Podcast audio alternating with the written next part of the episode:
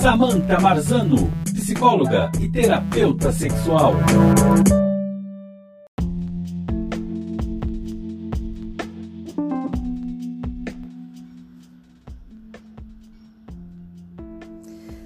Nesta pandemia, já passamos mais de 420 mil mortes.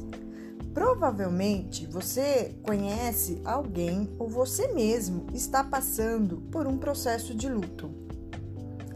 Nunca ninguém passou por essa intensidade tão grande de mortes. Então, esta intenção deste texto é ajudar a entender o processo de luto. Então, primeiramente, o que é o luto? O luto é todo o processo de morte. Nós temos várias mortes ao longo da nossa vida. Por exemplo, da fase da criança, né, a fase infantil, para passar para a fase da adolescência, é um processo de luto. Por exemplo, um processo de um término de relacionamento é um processo de luto. Quando uma pessoa sai da faculdade para poder ingressar num ambiente de trabalho é um processo de luto. Às vezes, uma pessoa vai morar numa outra cidade, uma mudança de cidade é um processo de luto. E por aí vai. Esses são alguns exemplos, né? E tem pessoas que têm dificuldade de elaborar esses pequenos processos de luto, essas pequenas mortes que acontecem ao longo de nossas vidas. E todo processo de luto, ele é normal e natural. E a pessoa precisa aprender a viver. Essas pequenas mortes, elas vêm, esses processos, pequenos processos de luto, eles vêm para poder nos ensinar a lidar com um luto maior, que é a morte daquela pessoa que realmente nós não vamos ver e conviver nunca mais. Então, é, a pessoa, para poder viver o luto, é natural e normal até seis meses, de zero a seis meses, que ela viva um processo de luto. A partir deste momento, nós temos que ficar atento e já buscar uma ajuda profissional. No processo de luto, é necessário elaborar tudo o que está acontecendo. Então é necessário a pessoa viver a dor.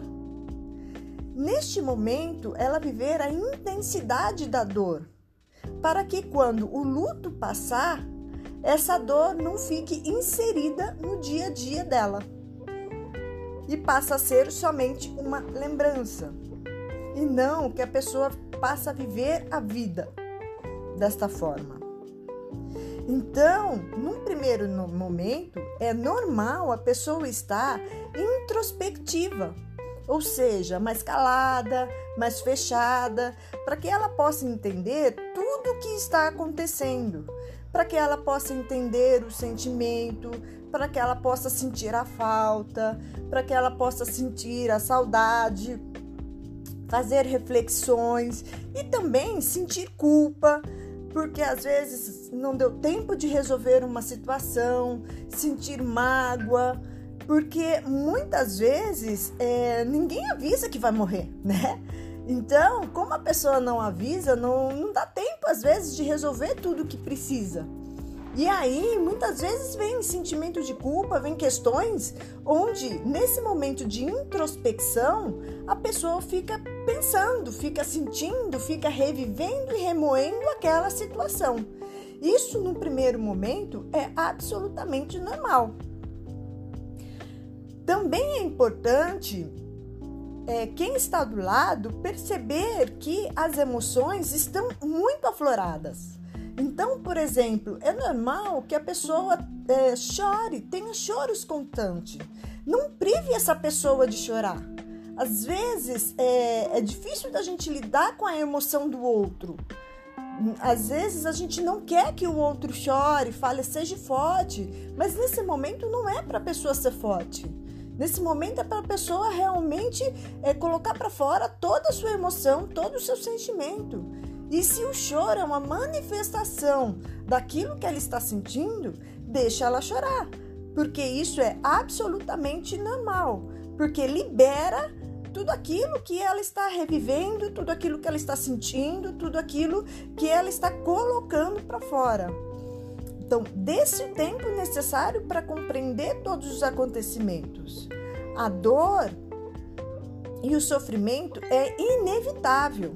Então, não adianta tentar evitar. Cada um tem o seu tempo. Não existe o certo e o errado. E por fim, a aceitação. Então, aceitar que você não pode mudar, aceitar que você não vai trazer o outro, aceitar que vai haver alterações na sua vida, na sua forma de viver, é, que vai haver é, algum tipo de resistência. É, tudo isso é muito importante. E às vezes é aceitar que você vai criar resistência nesse momento, porque é, é natural que isso vai acontecer, né? A aceitação da resistência. Porque quando a gente aceita, a gente se entrega. E quando a gente se entrega, fica mais fácil para a gente aceitar o que está acontecendo no momento presente, para depois a gente reagir.